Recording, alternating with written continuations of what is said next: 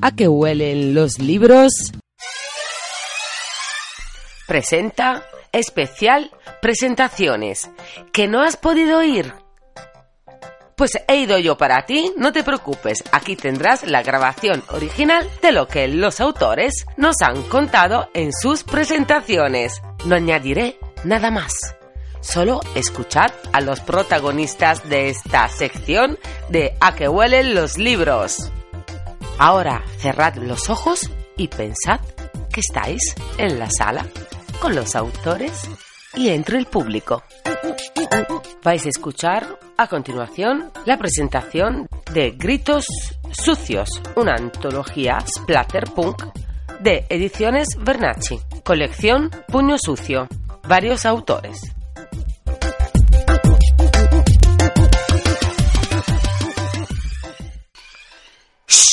¡Empieza!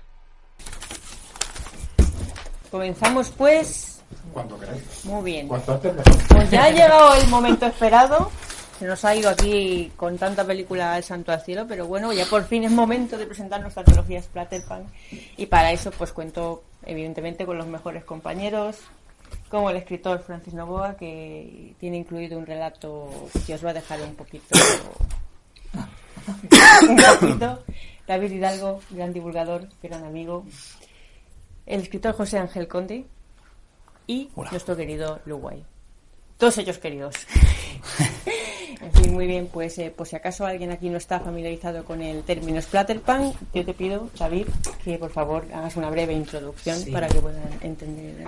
Pues algo muy breve. Bueno, primero darte las gracias a ti, Nieves, y a Rafa, y a la Mansión del Terror por, por tener por fin este objeto casi de culto, ¿no? Y esperemos que se haga de culto, que es una maravilla. Y explicar brevemente, porque, bueno, creo que los protagonistas aquí sois más vosotros, los creadores, eh, el Splatterpunk, que es? Pues mm, principalmente un movimiento, un movimiento que se creó en los años 80, en origen en Estados Unidos, y que poco a poco pues ha ido llegando con coletazos hasta, hasta nuestros días.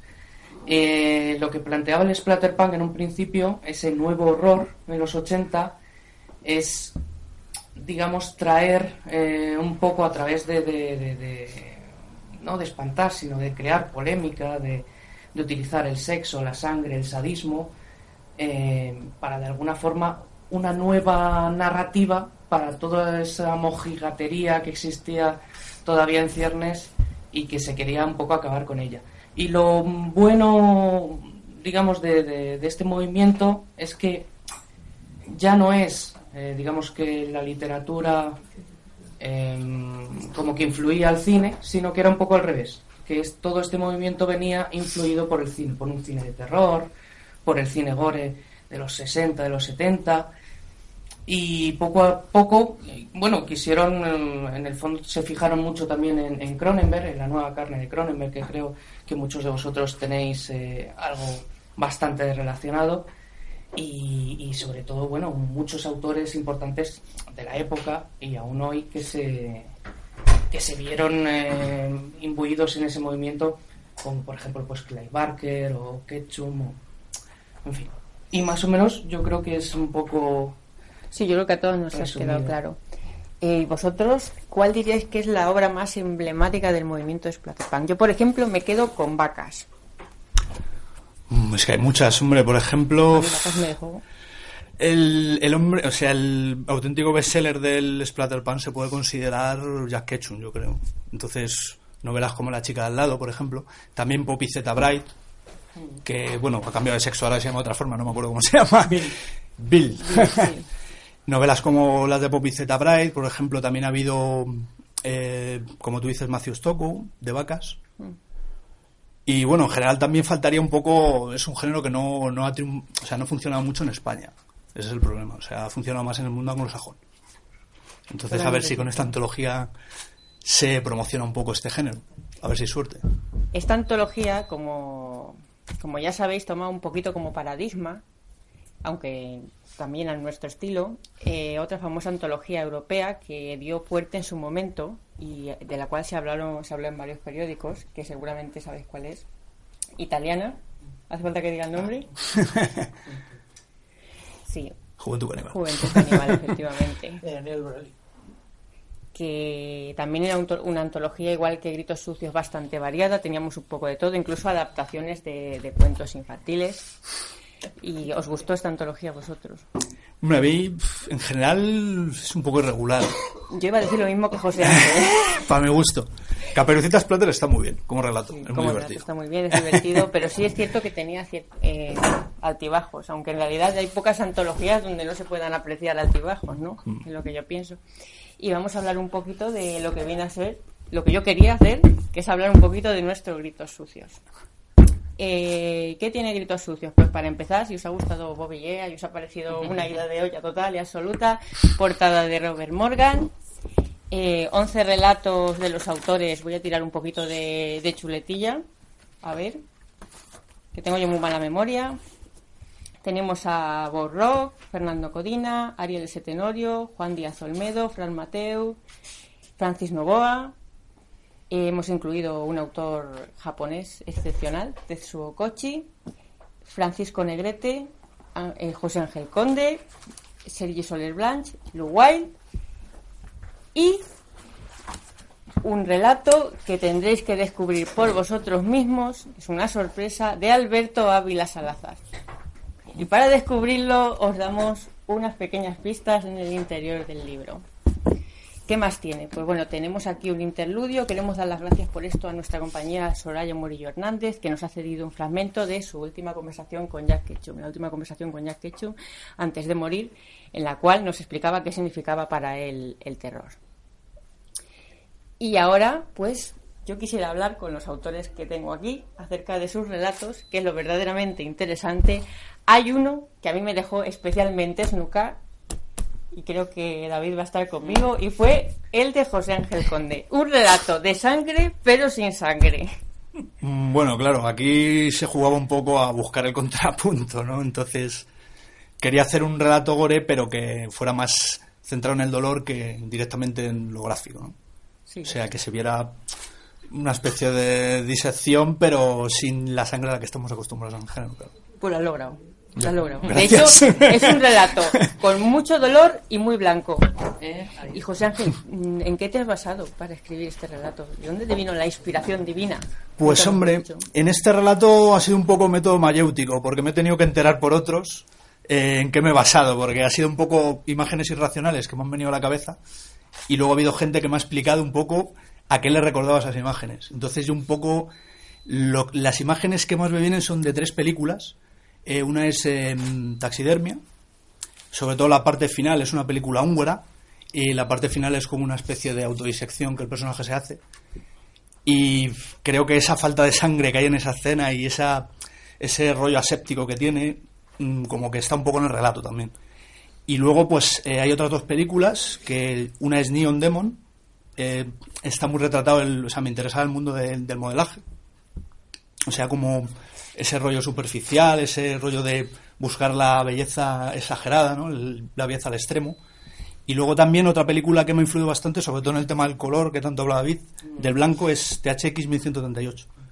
Porque esa película me impactó mucho, sobre todo esa pureza que tiene una situación tan dura. Y, pero ya, como os digo, es que eso me lo han transmitido después. O sea, yo, las imágenes me vinieron irracionales y luego he tenido que descubrir de dónde han salido esas imágenes. Ha sido bastante curioso. Lo que viene a ser así, inspiración espontánea y divina, ¿no? Fíjate que yo por algún detalle que otro pensé un poquito en Mártires, ¿eh? En Martis. Esa película. Sí, puede haber algo de Martis, porque al fin y al cabo, sí, el relato tiene algo de torture porn también. Sí, es, algo- es como un rollo así pseudo-filosófico religioso, entrecomillado. Entonces Sí. le encontré esa filosofía del dolor. Sí, hay mucho de mitología, porque luego hay nombres, o sea, por ejemplo, el, el nombre del sitio donde hacen la tortura, el edificio Partenos, pues tiene cierto... Parteno, por ejemplo, es quiere decir eh, virginidad en griego. Entonces, hay bastante simbolismo, o sea, es un relato mitológico y pues se juega un poco con la distopía, con la mitología, pues dos obsesiones que yo tengo, ¿no? Sí, no, se nota mucho. Además, no le hemos dicho, se titula Cariátide. Cariátide. ¿Y por qué Cariátide, José Ángel? Cariátide Y algo viene- sin hacer spoiler. Cariátides son eh, es en, en el Erecteion de la Acrópolis, pues hay unas, unas estatuas que sostienen el templo, el dintel que se llaman cariátides. Y son las ciudadanas de una ciudad que se llama Carias, que resulta, bueno, la historia es que eh, la ciudad de Carias traicionó a los, a los griegos y se colaboró con los persas. Y entonces las cariátides, o sea, todas las mujeres de los de, de, de Carias fueron condenadas a, a la esclavitud. Y una- un simbolismo de esa esclavitud es el templo de las, de las cariátides. Pues una excelente disección, José Ángel. Me gusta mucho. Y a todos los que estamos aquí también, seguro. Pues no dejéis de leer Cariátide porque os va a dejar. Iba a decir con el culo torcido, no sé si se queda feo aquí, pero No sé si era la intención, pero bueno. un poco así. Pensando en color, ¿no? yo creo. Sí, pensando eso, pensando en, en color, pensando en algo más, entre comillas, visceral. Mm. Eh, si hay un relato que he incluido por tener un contexto bastante desagradable, es el de Lou Wilde. Ya empezamos con El lo de... de- San Benito. El de, Lou, el de Lou Wilde, porque en el momento en que tenemos protagonistas infantiles involucrados en ciertas situaciones, pues no sé qué pensáis, pero da cosica.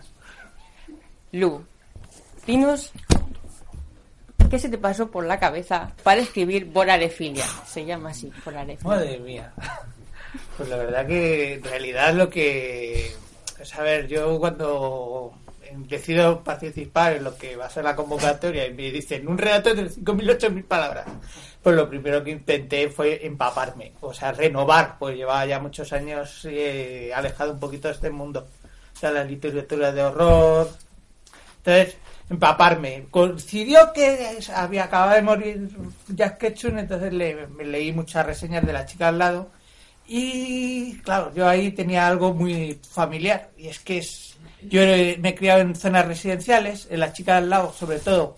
Ketchum hace como una especie como de análisis, o al menos es lo que han leído, han querido leer muchos que han hecho el análisis de la novela, el horror que se esconde tras las vallas o las puertas de estas casas que aparentemente parece de familias bucólicas, de personas que quieren vivir en paz y de alguna forma yo que sé más o menos que eso es verdad en esas zonas donde tu vecino a lo mejor no lo, no lo quieres ver o no, o no lo ves. Si no lo quieres ver, no lo ves en años.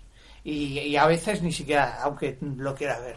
O sea, que es un poco personal, ¿no? Sí, sí, sí, tenía eso. Y luego, claro, la filia pues porque tenía, claro, el, siempre hay- ahí está el cuento, el cuento, siempre el cuento popular siempre está muy presente en mi, en mi literatura y bueno, coincidió. Y una de las ideas, una de las escenas que surgió en mi mente era la de una chica, o sea, es la, la, la, la escena del, de la casa. Que bueno, no voy a hacer spoiler. Una escena de. Bueno, pues una escena de canguro. Chica canguro. Se me ocurrió, pero me surgió ya. Hice un poquito, se desarrolló la escena. A mí, bueno, con esto no voy a hacer spoiler ni nada parecido. A mí me gustaría aquí explicar un poco, porque Lula, vamos, Lulu lo ha puesto aquí claramente, por arefilia, que es parafilia consistente en encontrar placer sexual devorando la carne del contrario o siendo devorado por él. No, más bien es imaginar, eh, ante la idea. Ante la idea. Porque es cierto que hay comunidades. O sea, yo eh, conocía esta parafilia desde hace ya 15 años, porque yo cuando empecé a escribir horror, una chica boliviana me escribe, oye, que me encantaría eh, ser tu musa o charlar contigo. Y empezó a, a enseñarme eh, sitios web donde eh, personas que tienen esta parafilia eh, pues ponen eh, ponen relatos hacen como fotomontajes incluso hay modelos hay incluso modelos que hacen como fotonovelas en las cuales una chica llega a la casa y es cocinada todo como muy sensual y tal y era es, curioso es un mundo muy curioso Sí. yo pues dije, bueno, y yo poco después de conocer a esta chica, también perdí un poquito de vista este mundo y resultó que informándome, buscando temas para el relato, pues coincidí con un artículo de muy interesante y ya dije, hostia, pues fíjate que esta, este argumento me vendría genial. Entonces, bueno, se me ocurrió renovar el concepto de los licántropos, pero tomando de una versión más realista. Yo, si me permitís, este relato está lleno de fragmentos que son oro en paño. Yo, si me permitís, voy a leer algo, algo cortito, ¿vale? Es ese antojo. El placer físico y visual libera recuerdos del pasado y de pronto vuelve a tener seis años y a jugar con Daniel, el hijo del pastor anglicano que vivía al final de la calle. Revive aquellos primeros conatos de deseo sexual y ansia animal. Su mente se traslada a su habitación de la infancia y allí vuelve a ser un brujo antropófago que tiene entre sus garras a un sumiso Hansel interpretado por Daniel, para que os hagáis un poco la idea. A mí lo que me llamó mucho la atención de, de este relato fue los distintos grados de madurez Sí. dentro de los personajes, ¿no? Y cómo lo cómo eso lo, lo, lo llevan, ¿no? A la parte sexual. Y me gustó mucho, ¿eh?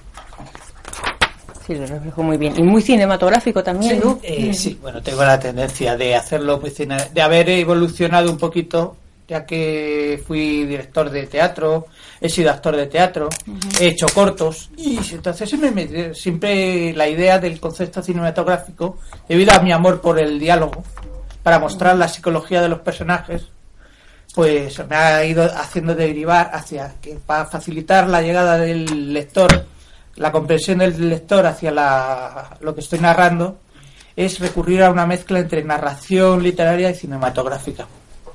Llegar a un híbrido. Estupendo, Lu. Y ahora a mí me gustaría preguntarle a Francis Novoa, porque su relato es pequeño, cortito, pero matón. Ah. Francis, explícanos de dónde surge esta idea. Eh, el tema con el relato es que mm, no puedo decir de qué va porque prácticamente velaría toda la trama, así que este yo lo único que sé es que cuando vi la convocatoria y vi que eran de 5.000 a 8.000 palabras, eh, es que el relato ni siquiera llega a las 5.000 palabras, es bastante corto. Y mi temor era quedar fuera. Entonces, este, eh, yo siempre tengo el problema de escribir largo, o sea, no tengo un- no, no tengo esa habilidad que tienen otros de poder enrollarse y, y escribir a lo toquen, o sea, yo a mí eso de escribir escribiendo muchas cosas no, no me va, o sea, no es lo mío.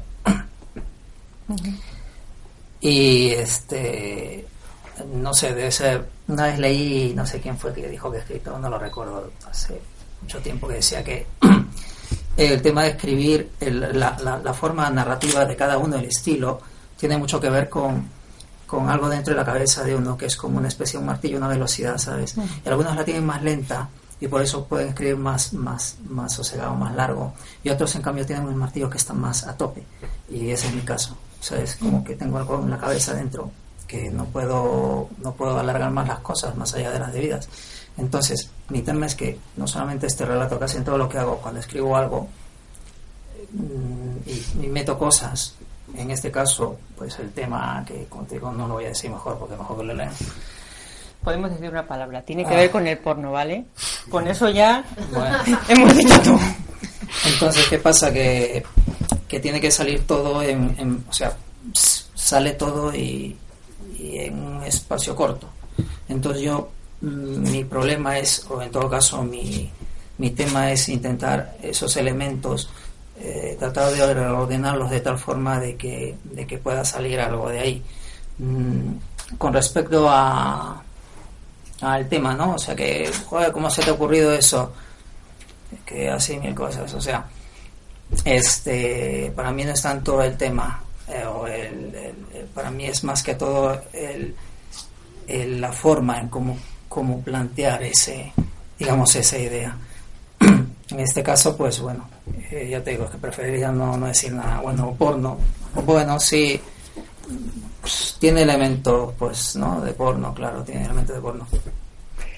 Pero, Pero, ¿te has basado en alguna película o, o algo del de tipo? Porque también es muy cinematográfico y bueno, es un relato muy visual. Ah, bueno, sí. Pues no, no, la verdad no. Este. No, no. Es que te podría decir ahora mismo, te puedo decir, mira, una película de Ingrid Bergman y, y estoy midiendo como una peli pornográfica, o sea, queda igual, o sea, yo creo que es un, este, en el momento de, de, de coger, para mí es coger un tema, desarrollarlo y, y bueno, al final estar cómodo con ese tema, mm, el releerlo y si me gusta, pues bueno, sentirme tranquilo y decir, ah, joder, pues mira, es algo que me gusta. Pero lo que pasa es que las cosas que me gustan suelen ser un poquito así de temas un poquito grotescos, bueno, por decir bastante grotescos. Tengo un gusto bastante Bastante grotesco. grotesco, o sea, es, pero es un gusto ya. O sea, Todos los que estamos aquí somos un poco eh, grotescos. sí, yo Sí, creo ahí no que- estás solo. Yo creo que Bienvenido no a casa, algo, sí, no es algo. Lo que pasa es que mi tema es, si me doy cuenta, porque muchos tienen, depende, o sea, grotesco tirando para lo sangriento, grotesco. Lo mío quizás es más tirando para lo sexual. A ratos, Sí. pienso yo. Sí. Así que, este, ¿cómo se ocurrió la idea? Pff, tenía ahí esa figura, esa figura que ya sabes cuál es. Sí. Ya, tenía esa figura, la tenía en la cabeza hace mucho tiempo. Yo decía, joder, pues mira, ya es hora de desarrollar alguna historia. Y que mejor que, bueno, Splatterpunk, pues genial, porque es un estilo que me encanta. A mí me encanta David J. Show, o sea, soy fanático de David J. Show. Ujú. Lamentablemente es un autor que no lo han traducido Mucho, ¿no? mucho, por no decir nada. Por ahí encuentras un par de cuentos por ahí en dos antologías y ya Y está. alguna adaptación cinematográfica. Y alguna adaptación. Y está. Eh, sí. Y Carretera Infernal, de no ver Master con- A ver, David J. Show no tiene nada que ver, por ejemplo, sus cuentos. Sus cuentos son una. Para mí me encantan. Y no entiendo que está. O sea, es uno más entre la larga lista de autores que parece que no nos vamos a ver traducidos hasta. Hasta dentro de mucho tiempo, hasta que alguien se ponga las pilas y lo traduzca. Una editorial. O una editorial como Nachi, ¿no? Por ese amigo. Llama a David J. Show y vamos a... Lo apuntamos. J. Show, mira que todavía está vivo, ¿eh? Todavía está Sí, vivo. sí. Y tiene Facebook, ¿eh? Entonces, pues lo mismo, este... Pues eso, ah, la figura esta, pues eso, la figura esa que aparece en el cuento, que no les voy a decir qué es, qué es hasta que lo lean, pues es una figura muy... ¿no? Sí, que la tenía en mi cabeza y dije, pues bueno, mira, ya de una vez lo sacaré, aprovechando que eh, la convocatoria de Splatterpunk. Eh, mm, y dije, genial.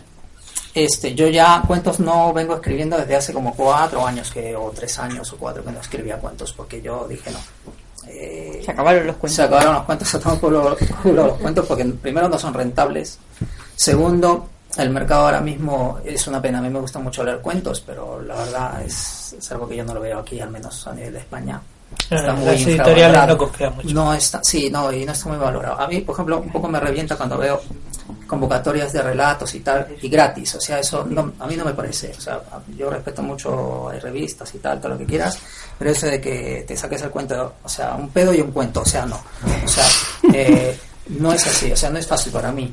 O en todo caso, o yo tengo colegas incluso escritores que tal, y dicen, ah, joder, voy a escribir un cuento y tal, yo, genial pero de ahí está prácticamente porque para mí es eso, es regalar los cuentos, o sea, como si fuera qué cosa, churros, o sea, bueno, pues regalar novelas también, ¿no? O sea, eh, para mí como que el cuento aquí, a- al menos en el España, está como no, no está muy no está muy valorado, no te pagan por los cuentos. Prácticamente las convocatorias que hacen muchas revistas e incluso antologías, no es el caso de Renachi, ¿vale?